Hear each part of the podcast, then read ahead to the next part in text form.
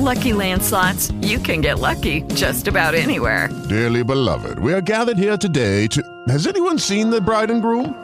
Sorry, sorry, we're here. We were getting lucky in the limo and we lost track of time.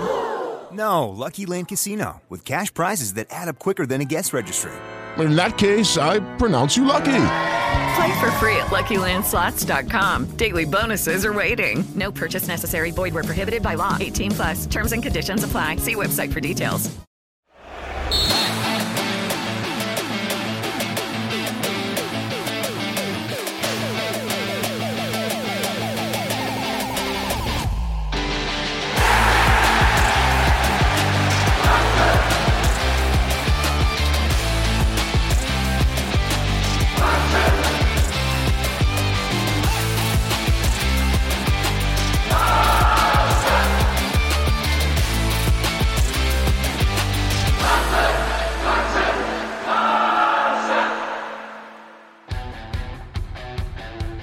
Hola, ¿cómo están culés de corazón?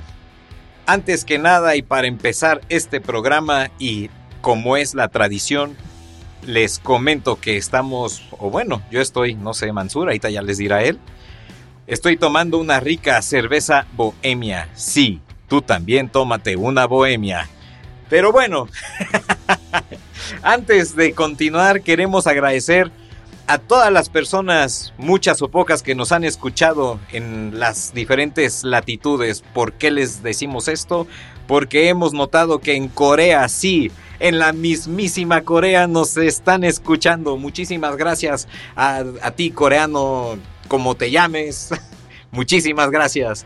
Y en otra latitud que increíblemente no esperaba encontrar en las estadísticas, Bélgica, sí, un saludo a todos los belgas, tan belgas como el Barça. Muy bien, muchísimas gracias a todos. Y bueno, no quito más micrófono, los dejo con mis amigos. Adelante. ¿Cómo están, queridos culés? Como dice Alvarito, muchas gracias a, esos belgas y a, al pequeño, no sé si pequeño o grande, coreano. Les agradecemos que nos escuchen y esperamos que nos sigan escuchando. Pues yo estoy tomando igual una bohemia, la mía es clara, miércoles, una chelita, relax, disfrútenlo, esperemos que lo disfruten. Les dejo los micrófonos con mi amigo Fer. Yo estoy un poco más fuerte el día de hoy, es miércoles, pero eso no importa. Siempre vamos a estar teniendo nuestras pláticas amenas con un whisky, ¿por qué no? Entonces eso estamos tomando esta noche. Ulala, chulada. Hablando del Barça, hoy vamos a relacionarlo nuevamente con España porque a fin de cuentas España es el país donde se juega el mejor fútbol, es donde se encuentra el mejor equipo del mundo, el Barcelona. Entonces vamos a hablar tanto de la selección como de los jugadores que participaron en este fracaso monumental cuando todos pensábamos que España iba a ser una gran candidata y quizás ya lo hacíamos semifinalista junto con Francia, todo se nos cayó en un partido de octavos de final contra Marruecos en penales. Como bien dices, todo se derrumbó. Todo, todo, todo se ha derrumbado. Hemos quedado como unos auténticos payasos después de lo de Costa Rica, ni hablar. Increíble. Increíble, Mansur, bien dicho. Ha sido increíble. Todo se derrumbó. Jugadores que creíamos que iban a sacar el barco no, ¿No se volvieron a ver? no se volvieron a ver.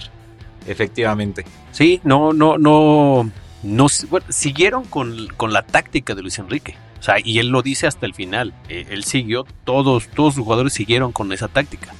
Híjole, no sé si me escuche demasiado o, le apunte demasiado solo a uno. Sí se lo daría a Luis Enrique esta parte de, porque no cambió ese esquema. Y si escucharon el programa pasado, que platicamos de que desde con Alemania abusaban de los toques y no llegaban a portería, sino que nada más era toque, toque, toque, adelante, atrás. Llegaban muy poco. Teniendo todo, todo el tiempo el balón, teniendo muy buenas jugadas para poder llegar, lo retrasaban otra vez, o para acá, para acá. O sea, nada más estaban jugueteando. Y con Marruecos fue lo mismo. Todo el partido fue lo mismo. Tuvieron cómo ganarle, no quisieron. No quisieron. A mí lo que se me hace increíble es que España, el primer partido juegas contra Costa Rica y haces un fútbol espectacular, metes siete goles y parece que esos siete goles se acabaron ahí. Luego juegan contra Alemania, un gol en la primera parte. Juegan contra Japón, un gol en la primera parte. Juegan contra Marruecos, más de 120 minutos, cero goles. Es increíble que España no haya buscado otro gol. Tocaban y tocaban y tocaban y tocaban y no se veían variantes. En el momento en que se dieron cuenta de que no podían entrar porque Marruecos tenía 11 hombres en su área, era momento de buscar variantes, de pegarle, de, de buscar centros, pero no. Siguieron moviéndola de lado a lado, atrás, adelante, atrás, adelante, media cancha. Nunca tuvieron profundidad. Una cosa que es cierta, y bueno, me regreso al primer episodio, Fer hablaba justamente de este concepto de Luis Enrique de regresar a los jugadores a su estilo de juego, que cuando se salían, él los regresaba. Y es muy bueno en ciertas situaciones, pero creo que en esta definitivamente rompió. No supieron adaptarse al rival. Siguieron jugando de la misma forma siguieron, como decías Mansur, tocando para un lado, tocando para el otro, pero sin tener profundidad. Yo creo que son de los equipos, había una estadística justamente que mencionaba que España recupera balones cada 11 segundos después de que los pierde. Recuperan muy rápido. El problema es que no saben qué hacer con él. O no quieren. Porque para mí esa fue la impresión. Tocamos, tocamos, tocamos, tocamos. Digo, sí tienen, porque por ejemplo, si, si recuerdan con el Barça era toque, toque, toque. Sí muchas veces llegaban casi al área, regresaban, pero a los tres toques volvían hacia adelante para despistar a los defensas, irse hacia adelante y tener cómo filtrar el balón. Con España nunca pasó. Con España era toco, toco, toco, toco, toco, adelante, atrás, adelante, atrás, pero no buscaban ese espacio para que hubiera ese pase para filtrar y pudieran hacer esa jugada grande. No sé si Luis Enrique fue lo que les dijo, a ver, vamos a jugar así y punto. Y como, como ahorita está diciendo también Fer, no tuvo variantes, porque no quiso o porque simplemente ese es el único estilo que maneja. No sabe, no quiere salir de su script. Él no quiere decir, ah, bueno, no puedo, bueno, balonazos. No, pero es que no soy yo. Se murió con la suya. Digo, es, es muy válido. Pero ya vimos un fracaso enorme de una selección que pusimos como favorita, como dicen, desde el primer partido por los siete goles, que igual y llegaba a semifinales pero peleando, no con este tipo de juego tan un rato vistoso, luego te aburre porque no llegas, no no marcas, no no quieres este arriesgar, no quieres no porque vayas a golear a todos siempre, pero sí que se te vea una apuesta por meter uno y si metes uno, meter el otro y, tratar, que es lo que hace el Barcelona. La estadística es muy fuerte porque a mí este partido me recordó al, partido del Barcelona contra el Inter, cuando Mourinho dirigía al Inter en la Champions League de 2010, que ya sabía Mourinho la forma de jugar del Barça, era siempre la misma y no había variantes. Entonces lo contraatacó él, metiendo a todos sus hombres atrás y buscando el contragolpe. El problema de cuando al Barça le jugaban atrás es que siempre se moría con la suya y tocaba, intentaba tocar, intentaba tocar hasta profundizar y casi meterse con el balón a pocos metros de la portería. En este caso, a España siento que le pasó lo mismo. Tuvo 1019 pases, 1019 pases en el partido. Marruecos tuvo 305.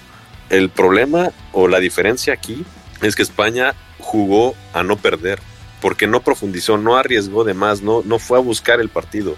Siguió jugando con toque y toque y toque en lugar de buscar más variantes e incluso irse con más agresividad al ataque. Y Marruecos siguió esperando, alargó el partido, desesperó a España. Obviamente, mientras más avanzaban los minutos, España iba a estar más desesperado, cosa que se demostró. Y al final, en los penales, el portero de Marruecos estaba muy preparado. Yo estoy seguro que el portero de Marruecos estudió a todos los tiradores de España sabía dónde cobraban y para él no digo que fuera fácil atajarlos, pero se vio que eso lo trabajó mucho Marruecos y quizás era su objetivo desde antes de jugar el partido. Sí, seguramente. Ya hemos visto en muchos, muchos partidos cómo les reparten la famosa lista, ¿no? A los, a los porteros, ¿no? Les reparten la lista y más o menos saben para dónde tienden a tirar, ¿no? A qué lado. Y bueno, yéndonos más allá del, del portero, si lo hizo bien o lo hizo mal, pues viendo la alineación, desde ahí creo que hay un fallo porque yo veo a Asensio de centrodelantero.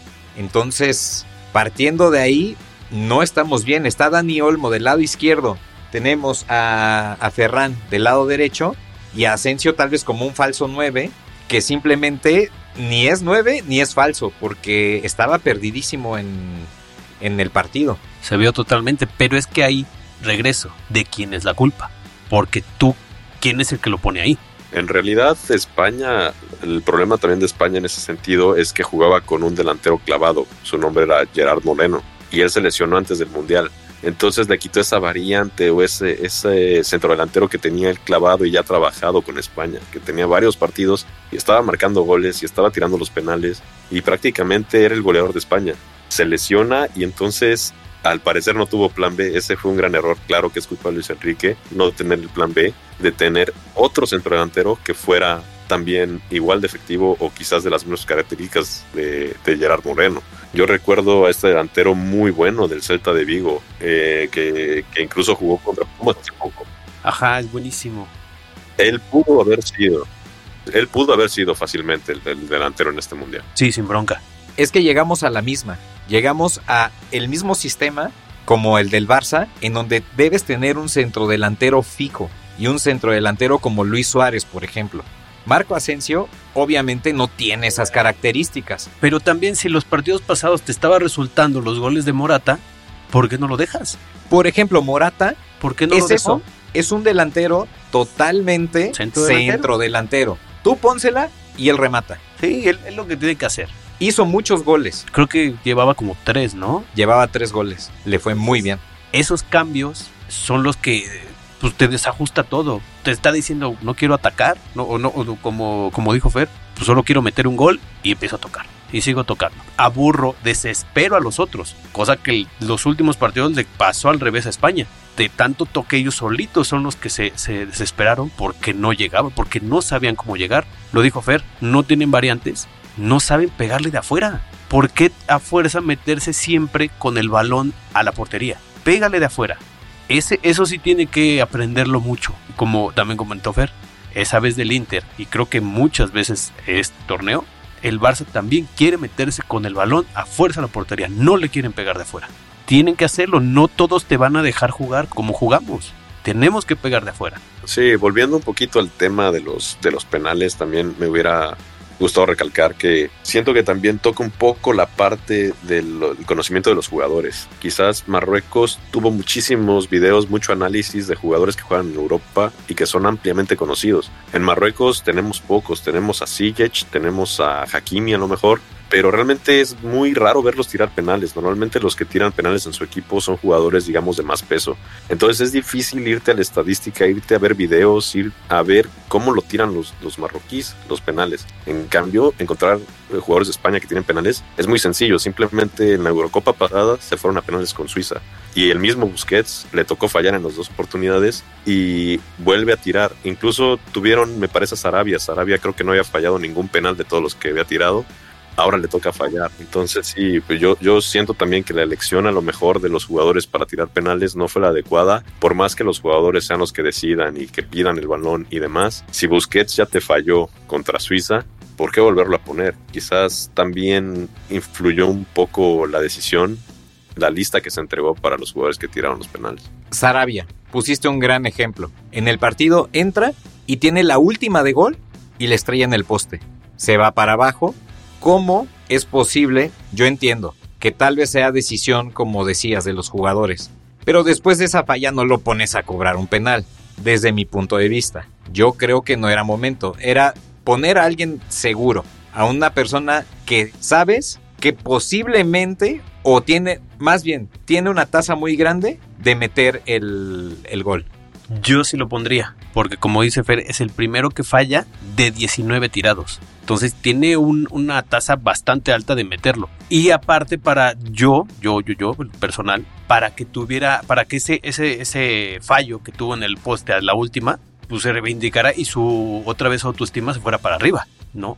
Eso es lo que yo haría. Es muy agrada la polémica porque eh, es difícil, es difícil en esta situación saber dónde lo pones, pero como bien decía Álvaro, yo estoy a lo mejor con los dos, porque yo sí lo hubiera puesto, pero no lo hubiera puesto de primer cobrador, porque se necesitaba alguien anímicamente fuerte, un jugador de experiencia, un jugador que, que pateara bien los penales y que estuviera demostrado que los pateaba bien, porque como bien dice Álvaro, Sarabia quizás puede ser muy buen pateador, pero anímicamente en ese partido, particularmente en ese partido, quizás no era el momento de ponerlo. Tenías que poner al jugador que mejor estaba haciendo las cosas y el que se notaba más seguro en ese momento. Y estoy seguro que Sarabia no era el más seguro. Pero ¿a quién pones? Porque, o sea, históricamente es casi como México. O sea, los penales para España también es un terror. Si te pones a ver los jugadores de campo, los que estaban, yo particularmente y no es porque estemos hablando del Barça ni los jugadores ni porque los estemos entronizando, pero yo se hubiera puesto a un Pedri o a un Gaby que demostraron que tienen temple y tienen seguridad para,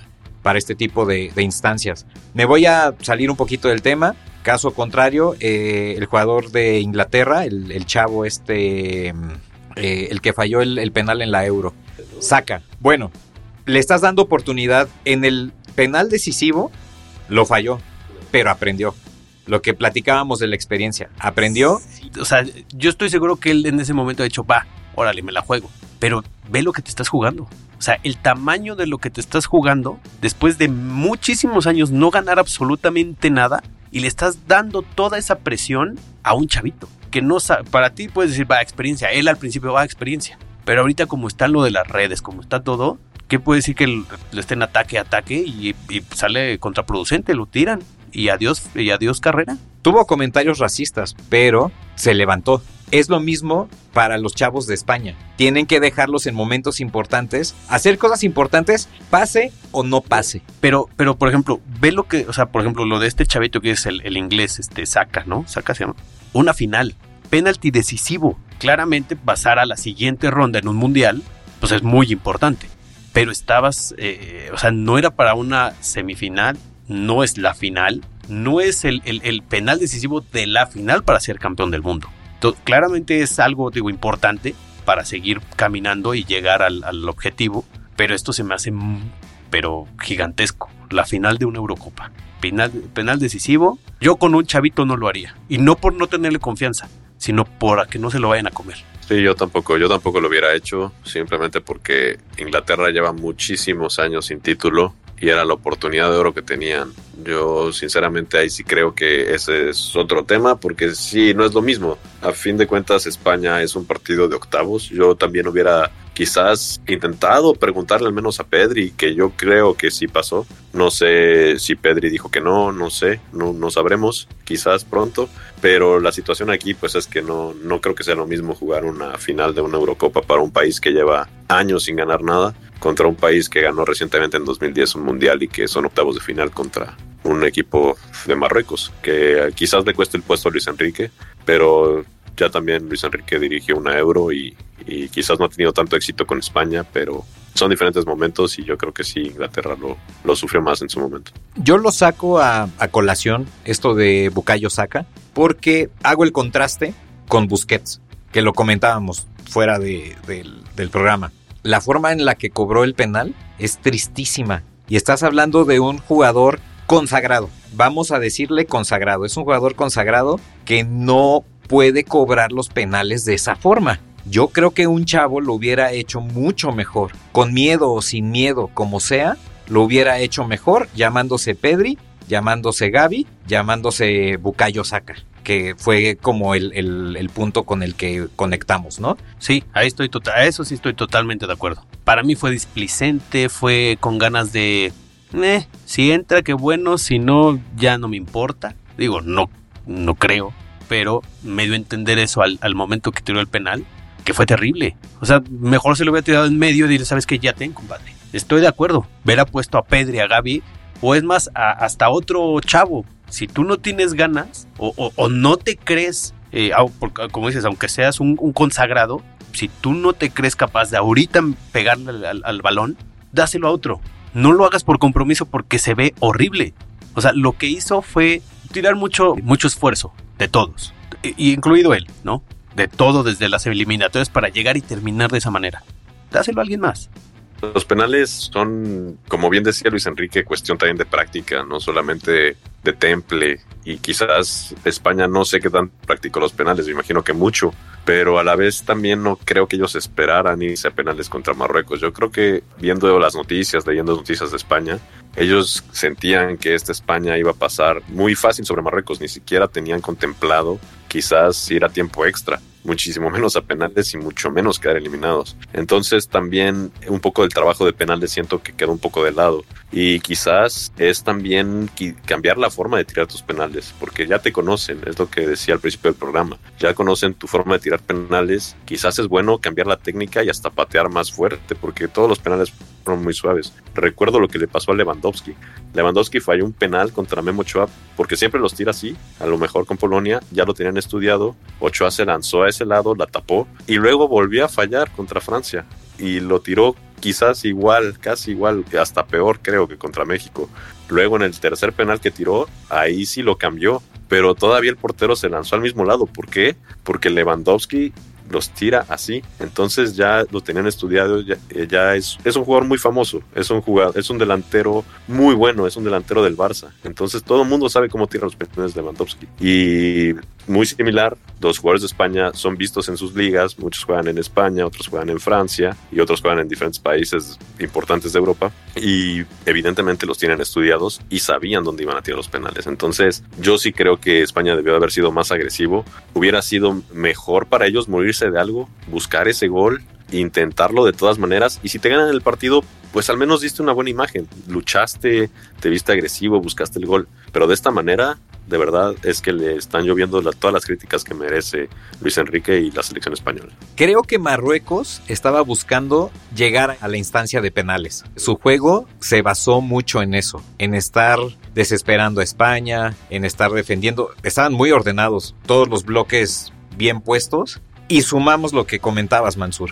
España tocando de un lado a otro, de un lado a otro, paseando el balón. Fue la combinación perfecta para el caos porque unos estaban defendiendo muy bien y los otros estaban paseando el balón, nada más. Marruecos le apostó a los penales y tanto fue así que el último penal fue casi un panencaso. Sí. Lo cobró al centro, lo cobró tranquilo y fue de, señores, ya pasamos. Sí, porque ellos, en lo personal, claramente me gustaría que pasara sobre Portugal, no soy nada aficionado a Portugal, lo sabemos todos. Haciendo uh, un poquito de lado a Cristiano, pues lo que sabemos de, Figo, ¿no? Entonces, claramente quiero que, que pase sobre, sobre Portugal. No sé si le alcance.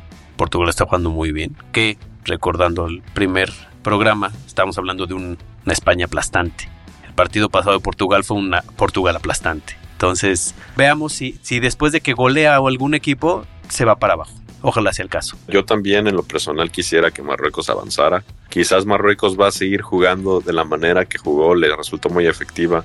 Le jugó España de una manera espectacular y como bien decía Álvaro, muy organizada, ninguna línea quedaba desprotegida, todos los jugadores corrían, todos los jugadores marcaban al que tenían que marcar, nadie salía de su zona, siguieron las instrucciones del técnico perfectamente, se vio en todo el partido. Y ese mismo jugar contra Portugal con la confianza que tiene Marruecos ya de haber quedado en primer lugar en un grupo tan difícil, haber avanzado, haber eliminado a España que era favorita a ganar el título, quizás no la más favorita, pero era una de las favoritas. Y luego jugar contra Portugal, tienes la oportunidad de hacer historia. De por sí Marruecos ya está haciendo historia este mundial. Imagínense que le gane a Portugal. Tiene las armas, a mi gusto tiene las armas para vencerlos, tiene eh, la, la confianza, la motivación, ya le ganó a España y jugando muy bien. Ese mismo juego lo puede repetir y sí, Portugal se vio muy espectacular contra Suiza, 6-1, pero Marruecos defendiendo y jugando como jugó contra España, yo creo que le va a plantar un partido muy, muy complicado, muy difícil a la selección de Portugal,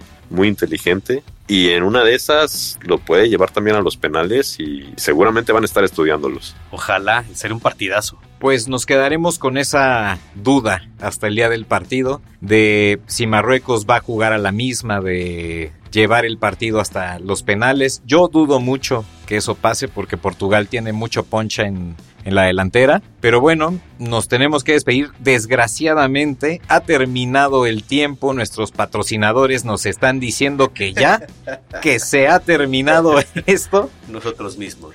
Nosotros mismos. que ya luego les daremos eh, pistas de quiénes son nuestros patrocinadores reales reales, pero eso bueno, lo dejaremos más adelante. Como empezamos, terminamos, todo se derrumbó. todo, todo se derrumbó desgraciadamente. Aunque te rías, Mansur. Eh, caramba, Emanuel, carajo. Todo se derrumbó. Y bueno, pues no nos queda más que agradecerles nuevamente a todos. Eh, una última reflexión que tengan por ahí. Se acabó España. Esperemos que siga un, un- un mundial que a mí me ha sorprendido. Yo pens- no pensé que estuviera tan bueno, la verdad. Muy buenos partidos, muchos goles, muchas sorpresas. Entonces sí ha sido para mí algo bueno porque no pensé que fuera tan, tan divertido este mundial.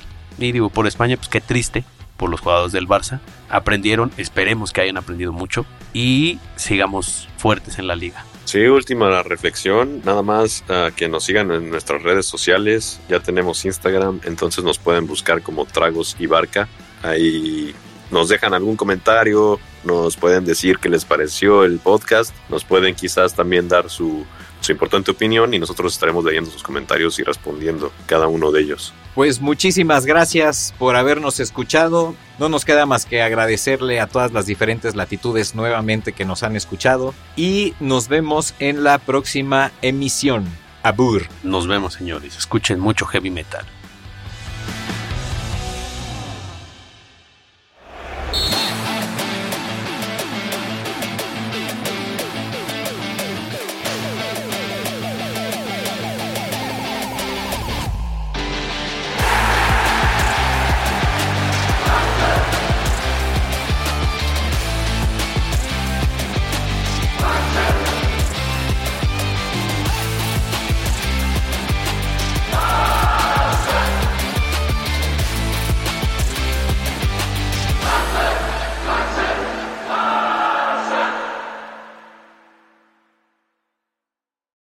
Lucky Land slots, you can get lucky just about anywhere. This is your captain speaking. Uh, we've got clear runway and the weather's fine, but we're just going to circle up here a while and uh, get lucky. No, no, nothing like that. It's just these cash prizes add up quick. So I suggest you sit back, keep your tray table upright, and start getting lucky. Play for free at LuckyLandSlots.com. Are you feeling lucky? No purchase necessary. Void where prohibited by law. 18 plus terms and conditions apply. See website for details.